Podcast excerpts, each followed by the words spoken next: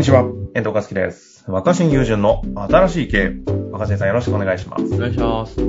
さて、今日はですね、女性起業家の方からご質問いただいておりますので、早速行きましょう。えー26歳女性起業家です。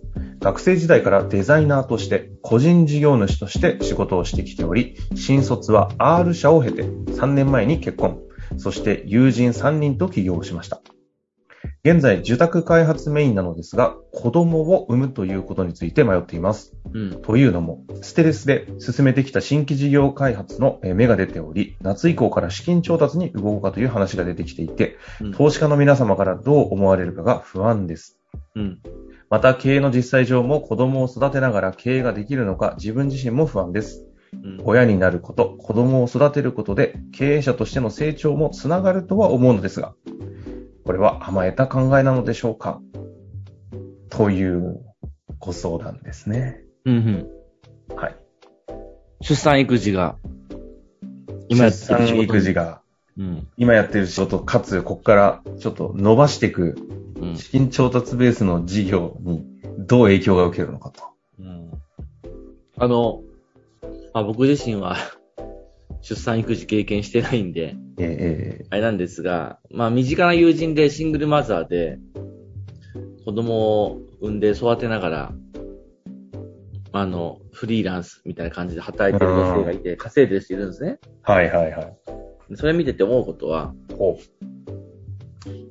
えー、それを前提に働き方をデザインしてるわけ。ああ。で、うんうんうん。何のために僕らは独立したり、うん自分でビジネスを作るのかっていうえーことだなと思ってるんですよ。大事な問いですね。別にだから、ただはいお給料もらうだけだったら、まあ R 社でも十分だったと思うんで、そうですね。むしろ働きやすそうですよね。うん。あの、それともう一個これ、ちょっと誤解されたくないのは、はい。じゃあ子供がいるっていう前提の働き方で、子供を育てやすいような、だけどまあ会社の仕事、会社の規模とか事業の規模は小さくても、子育て優先した働き方を作っていきましょうって話でもないと思う。うんうんうんうん。その、この質問の中には、取り組んでる事業とか、会社を大きくしたいという思いもあるって感じるんですよね。資金調達しようと思ってるっていうぐらいですからね。あそう。だからしたらいいと思うんですよ。ほうほうほう大事なことは、自分たちは、どんな大前提で仕事をしていくかってことを明確にしておくことの方が、ポイントだと思はあはあはあはう。つ、つまり、究極言うとだよ。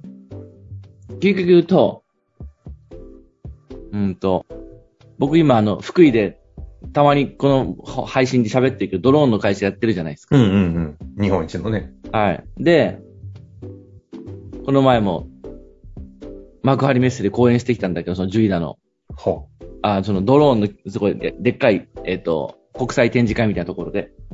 イベントあったんですね。うん。なんだけど、うん。その時も、うん自分のやりやすい、自分がこういう風にしたいっていう大前提で会社を作ってったわけ。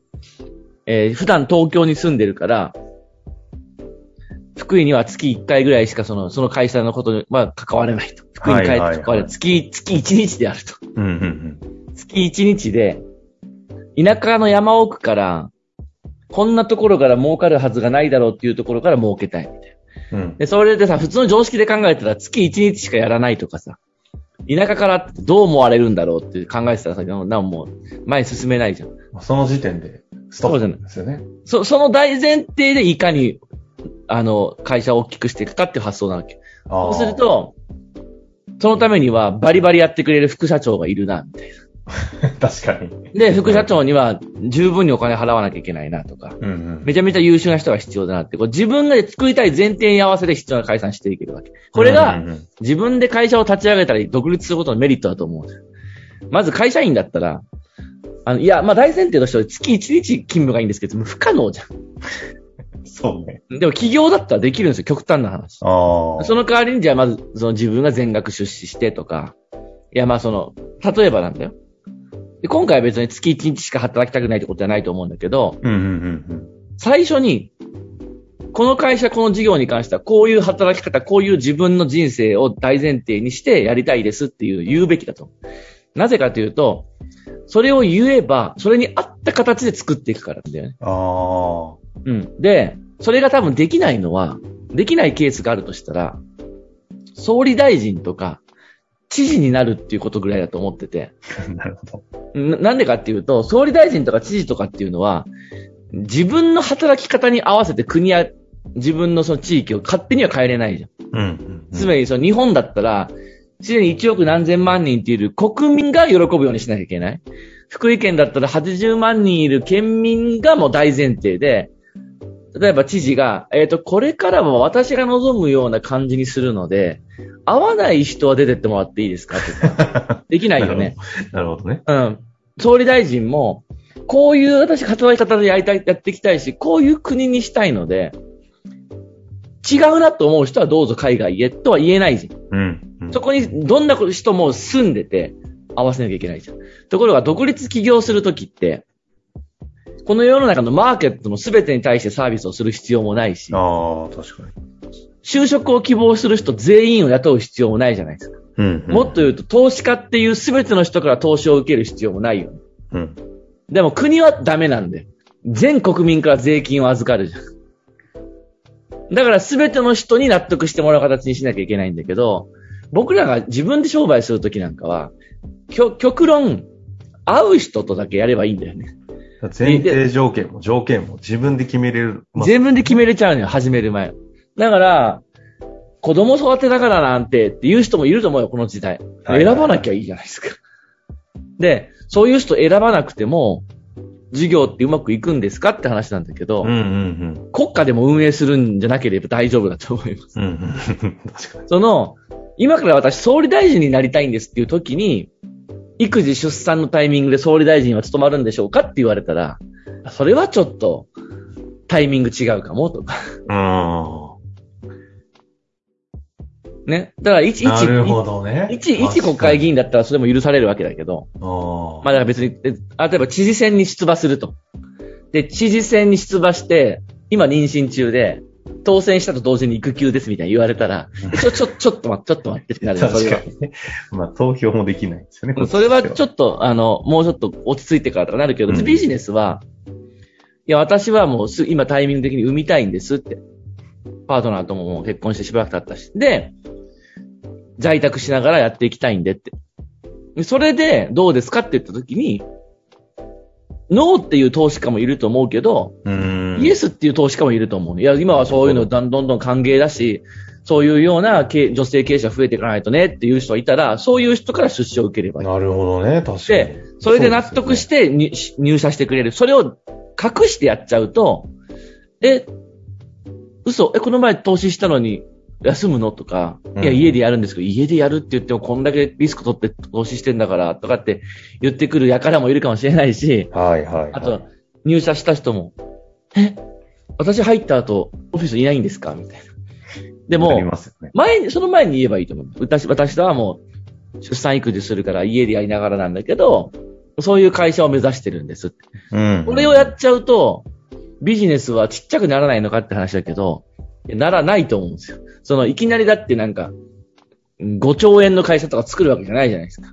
来年までに5兆円の会社作らなきゃいけないってなると、それはまあなんか、例えば何兆っていう会社になってくるとまあトヨタ自動車みたいに、もう全国津々浦々に販売店があって、もうネットワークが敷かれていて、もうすべての人の生活に入り込んでるみたいな仕事をするんだったら別なんだけど、明日からなんか電力会社、シェア90%の電力会社作りますって話だって、それはまあもしかするとね、あの、そこまでそういうこだわりが強すぎるとダメかもってなるかもしれないけど、はいはいはい。別に、あの、究極言うと、売上何十億で、上場した時価総額何百億ぐらいの会社までぐらいだったら、こういう形でやりたいってことで全然できると。それに合わせて。それに合った会社、それに合った仲間、それに合ったお客さんを最初から選んでいくべきで、その方が、やりやすいじゃないですか。うん。で、その方が早いと思う。で、えっ、と、ズレもなくなるし、うんうん。なんか思ってたのと違うっていうことも起きないし、うんうん。ただ、この相談から感じ取れることは、世の中一般的にはそういうことが許されてない。世の中一般的には理想の働き方はこうであるってことを守らないと、全員に振り向いてもらえないんじゃないかって、そういうなんか思い込みを感じるんだけど、なるほどね。なないっす、そんなことは。で、やっぱ独立企業のいいところは、自分に合った形にアレンジできること。合った人だけを見つけて十分大きくなれること。そう、そう、そうだよね。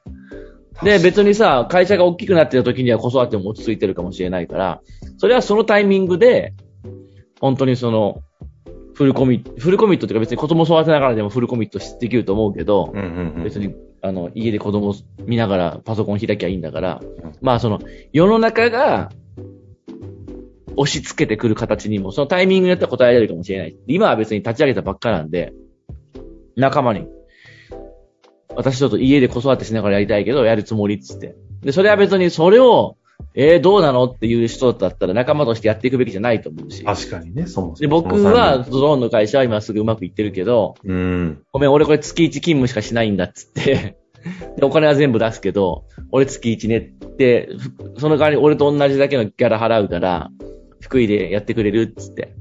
最初っからその説明で、あ、いいですよっつって。儲かったら、儲かったら俺と全く俺と同額を全部分けるからって言って、今、とんでもない額払ってるんだけど、うん最初から若新さんはいないのであると。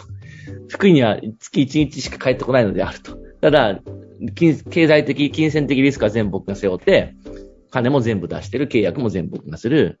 そうそう。そういうことは全部僕の責任であるから、で僕と同じ利益、す五分五分で分けるから、お願いって言って、なんかそれを、は最初に言うことによって、僕のその、どんな風な会社に作っていきたいかっていうことが最初から、きちんと共有されて、そうなった。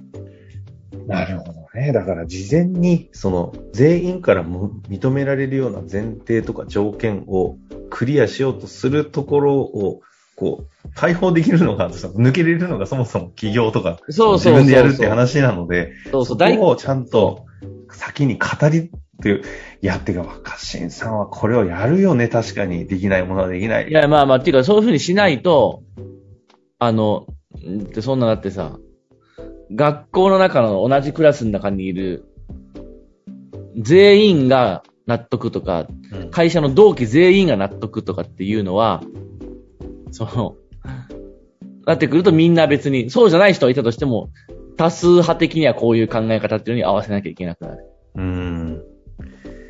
なるほど。いや、これむちゃくちゃ参考になりましたし、決してね、その、子育てをするという制限の中だけじゃない話も皆さん通ずるものがあった気がしますのでね、改めてなんで自分たちでやるのかっていう回答にもつながり、非常に学び多かったですね。いや、ぜひ一度これを聞いて、えー皆さんとね、話してもらいまして、またいろいろ動きあると思いますので、その時はご相談いただけたらと思います。ということで、い今日のとこ終わりましょう。若地さん、ありがとうございました。ありがとうございます。本日の番組はいかがでしたか？番組では若新雄純への質問を受け付けております。ウェブ検索で若新雄純と入力し、検索結果に出てくるオフィシャルサイト若新ワールドにアクセス。その中のポッドキャストのバナーから質問ホームにご入力ください。